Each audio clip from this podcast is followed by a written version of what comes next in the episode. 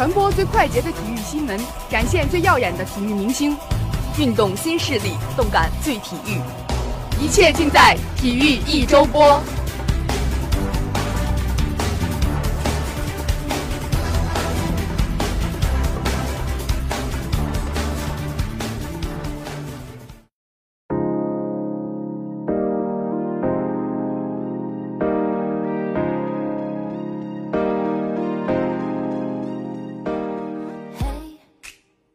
体坛热点持续追踪，赛场风云尽在掌握。我们时刻关注裁员动态，我们将使体育成为时尚。大家好，欢迎收听本期的体育一周播，我是主播袁明阳，我是主播段和礼。上周跟大家聊了美职篮总决赛的第一场比赛，还调侃了高考与总决赛的冲突。不得不说，时间过得真快呀。是啊，想想去年这个时候，我们刚刚结束高考。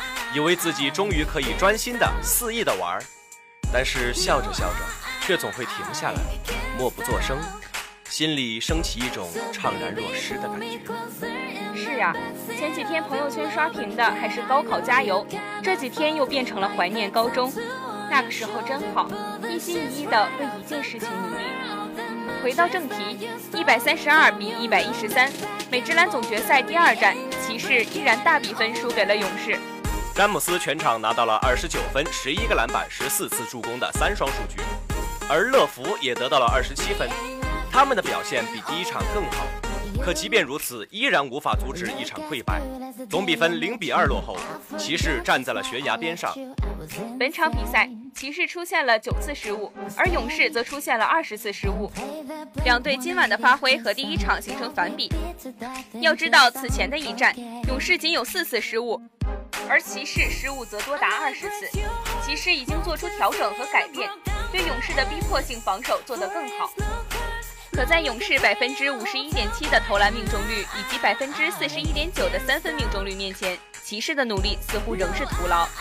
毫无疑问，勇士强大的进攻让骑士根本无法做到将防守全方位覆盖。他们的三位全明星球员均发挥出色。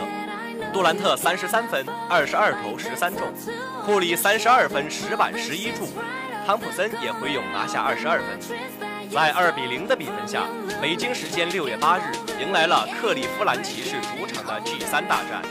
是詹皇捍卫主场荣耀，打出王者之战，还是勇士继续横扫全场，所向披靡？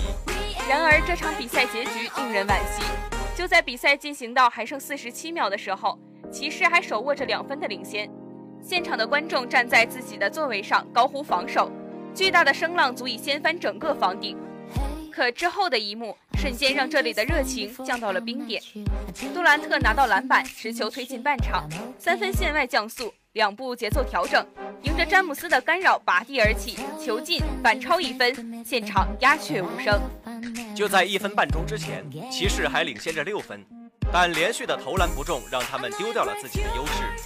欧文的三分偏出，詹姆斯的接球失误，在中场哨声响起的那一刻，仿佛听到了一声脆响，那是现场数万观众梦想破灭的声音。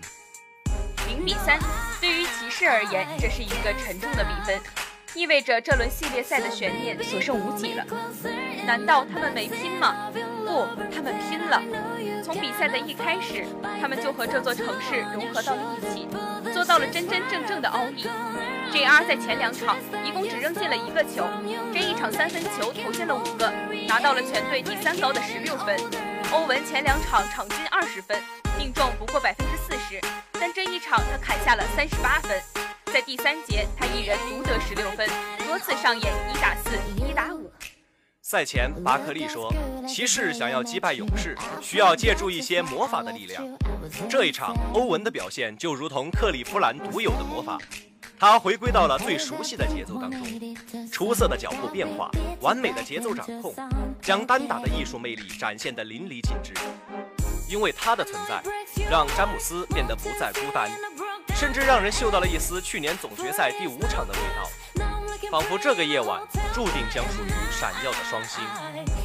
詹姆斯的发挥一如既往的稳定，他拿到了三十九分、十一板、九助。当他在场的四十六分钟里，他的球队比勇士多拿了七分。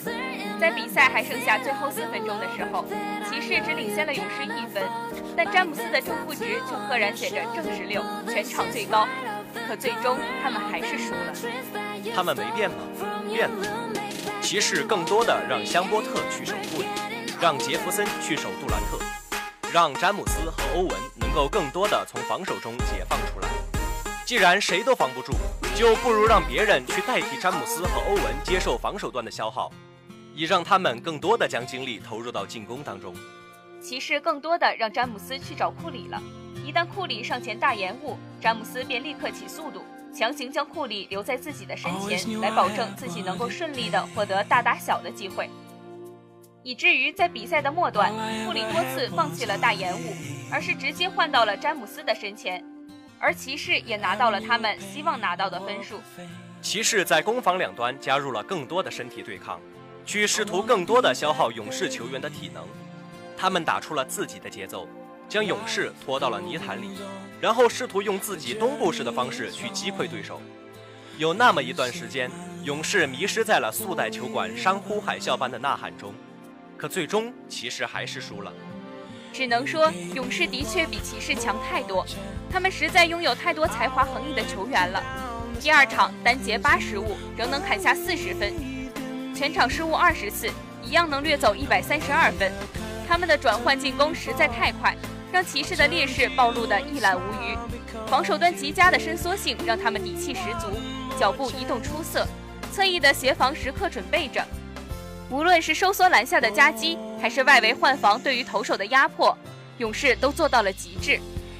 这是一支巨星云集但却无私的球队，他们打出了自己应有的表现，而且收获了自己想要的结果，一切都显得顺理成章。而骑士呢？没有了詹姆斯，便意味着失去了一切。过去的三场，他一共只休息了十九分钟，在那段时间里，骑士的进攻效率只有百分之六十六点八，百回合输四十五点四分。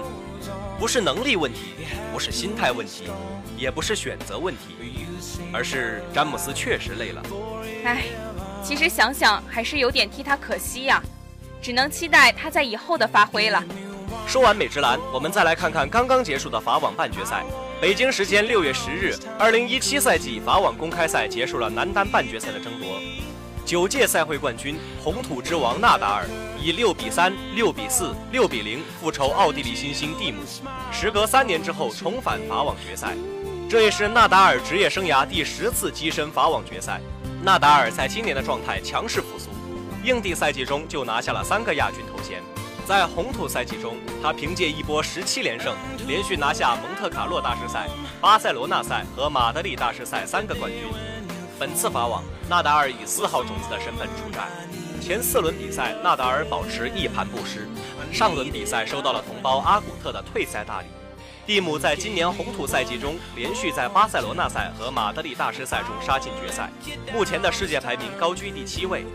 本次法网，他以六号种子的身份出战。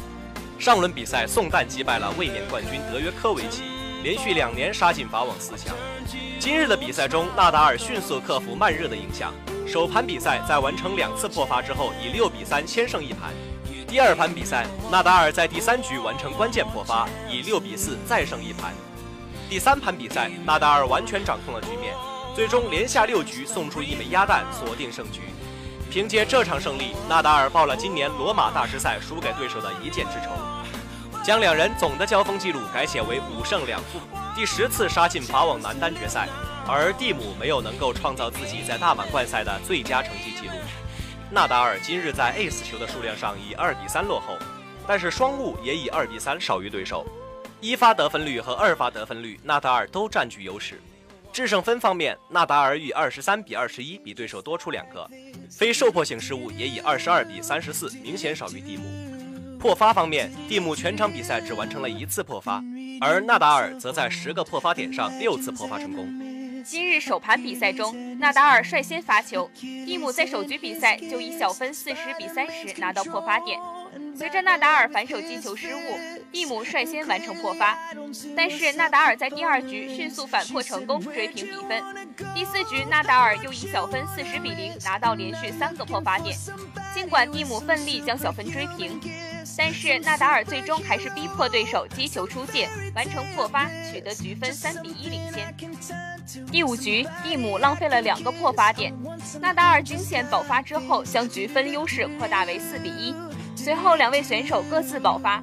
纳达尔一路保持领先，在顺利拿下自己的发球胜盘局之后，以六比三先胜一盘。第二盘比赛中，两位选手开局各自爆发一次。纳达尔在第二局化解了对手的两个破发点。第三局，两位选手经历了多次平分的纠缠，纳达尔率先完成破发，并紧跟着保住自己的发球局，取得局分三比一领先。随后两位选手各自爆发。纳达尔以五比四领先进入自己的发球胜盘局。第十局，西班牙天王以小分四十比零拿到连续三个盘点，最终他凭借出色的往前截击完成爆发，从而以六比四再胜一盘。第三盘比赛中，纳达尔延续了自己出色的状态，在首局比赛中就抓住蒂姆连续出现的失误完成破发，并紧跟着连得四分，保住自己的发球局，取得局分二比零领先。第三局，两位选手经历了多次平分的纠缠，纳达尔再次完成破发，并紧跟着在自己的发球局中打出了一个漂亮的 love game，将局分优势扩大到四比零。第五局，纳达尔又以小分四十比零拿到连续三个破发点，最终西班牙天王凭借正手制胜分再次完成破发，以五比零领先进入自己的发球胜赛局。第六局，纳达尔以小分三十比四十送出破发点，但是随后他连得两分逼出赛点。随着蒂姆接发球挂网，纳达尔成功爆发，以六比零送出一枚鸭蛋，从而以总比分三比零击败对手晋级决赛。全场比赛耗时两小时七分钟。今天的节目先告一段落，感谢导播张小迪、王依然，感谢采编王思琪、范锦辉、石明宇师傅。我是主播段和礼。我是主播袁明阳，让我们下期再见。Something just like this, like this, like well, I want something.